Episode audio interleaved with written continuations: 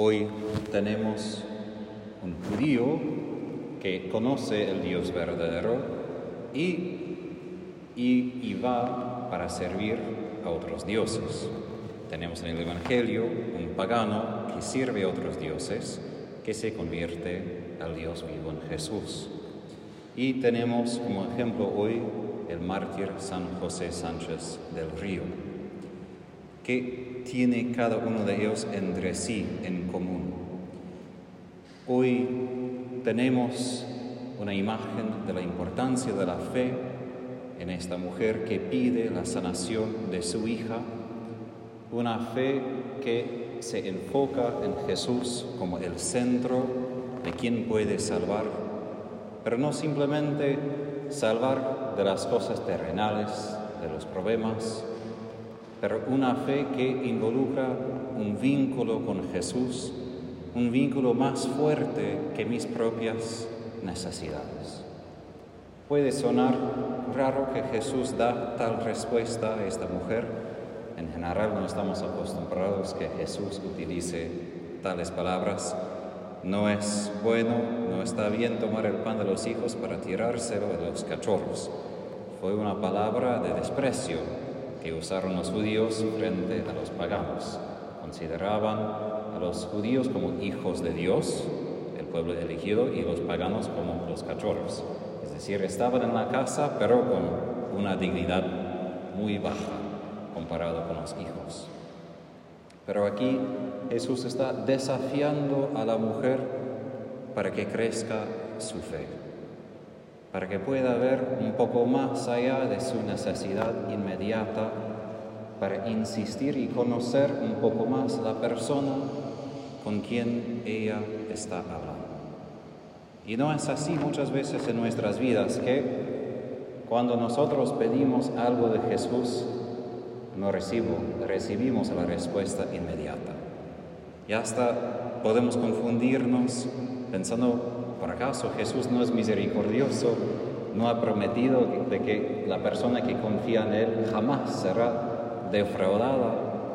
Y aquí estamos rezando con problemas y aparentemente con silencio o con una respuesta hasta negativa como recibe esta mujer. Jesús sí está interesado en responder a nuestras dificultades, pero aún más que resolver los problemas que tenemos en nuestro mundo, Él quiere como quitarnos de un mundo donde nuestras necesidades rigen todo, donde Él se hace como el servidor de lo que necesitamos, de lo que necesita ser rescatado, reparado, redimido, para que podamos entrar en su mundo, en un mundo donde hay paz, hay alegría, aun si hay cosas todavía en desorden aquí en el mundo. Y así recuerdo cuando estaba en Estados Unidos, no esta vez sino antes, recuerdo pregunté a un ex satanista, es una secta, una religión en el mundo que está creciendo más que cualquier otra religión, por ejemplo en Italia, es la única religión creciendo en Italia ahorita. Y pregunté, ¿por qué la gente se convierte en eso?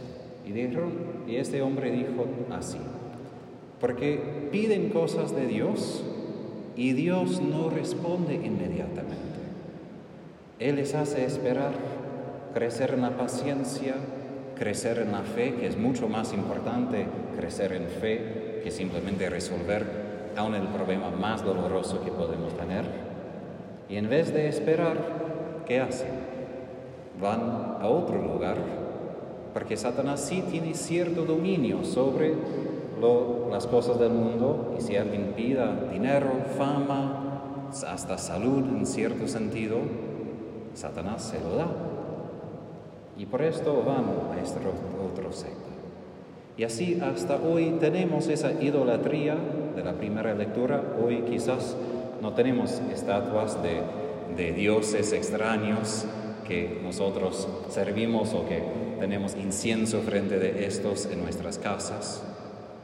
pero cada uno de nosotros enfrentamos nuestro propio corazón que a veces tiene necesidades absolutas. Es decir, que hasta aquí llego y cuando me encuentro aquí no puedo superar esta necesidad, este deseo, este sueño. Tengo que tener esto o tengo que cumplir esto. La vida tiene que ser así. Y así la idolatría no tiene que ver simplemente con estatuas de madera o de ser, perdón, iba a decir otra palabra, de plata, sino la gran pregunta de la idolatría que vemos en la primera lectura y hoy en el Evangelio con la fe de esta mujer es esto.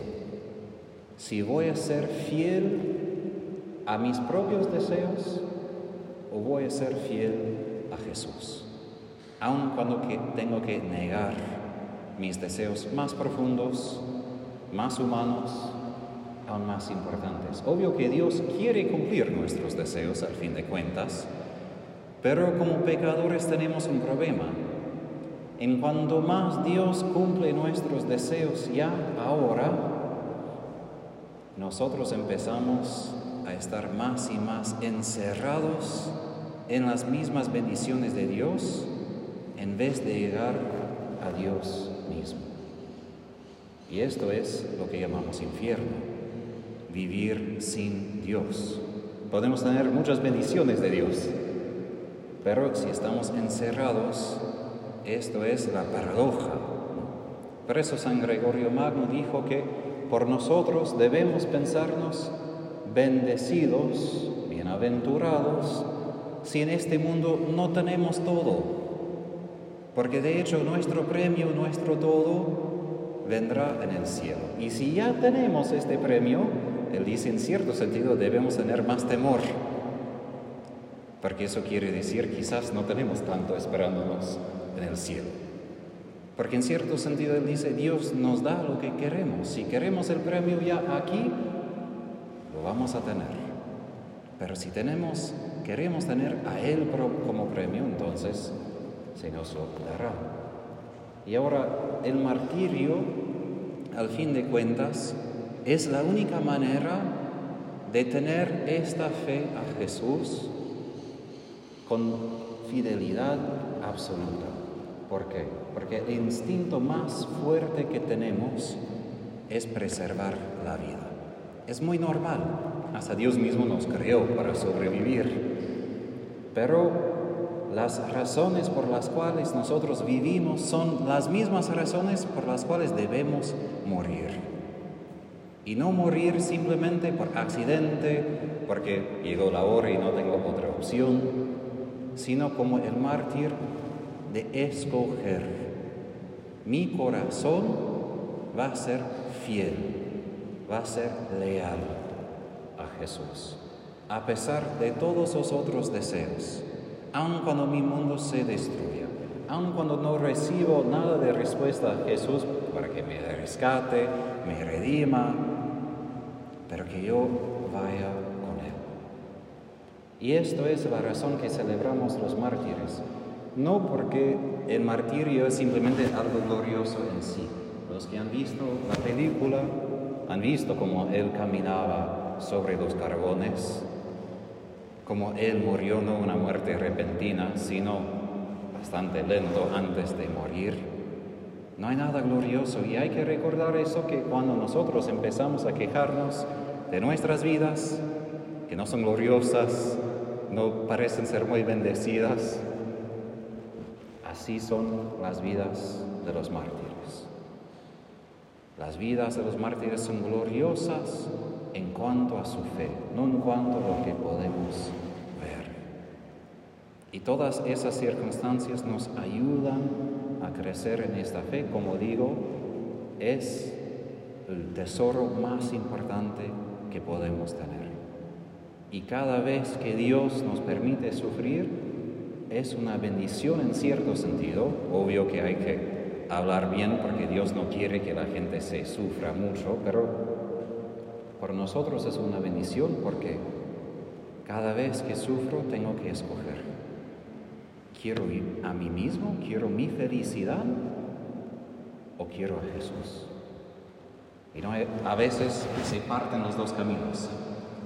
En el cielo van a estar juntos, pero en este mundo a veces, muchas veces, se parten. Y hay que escoger, porque como dice San Juan de la Cruz, el propio corazón a veces es el ídolo peor.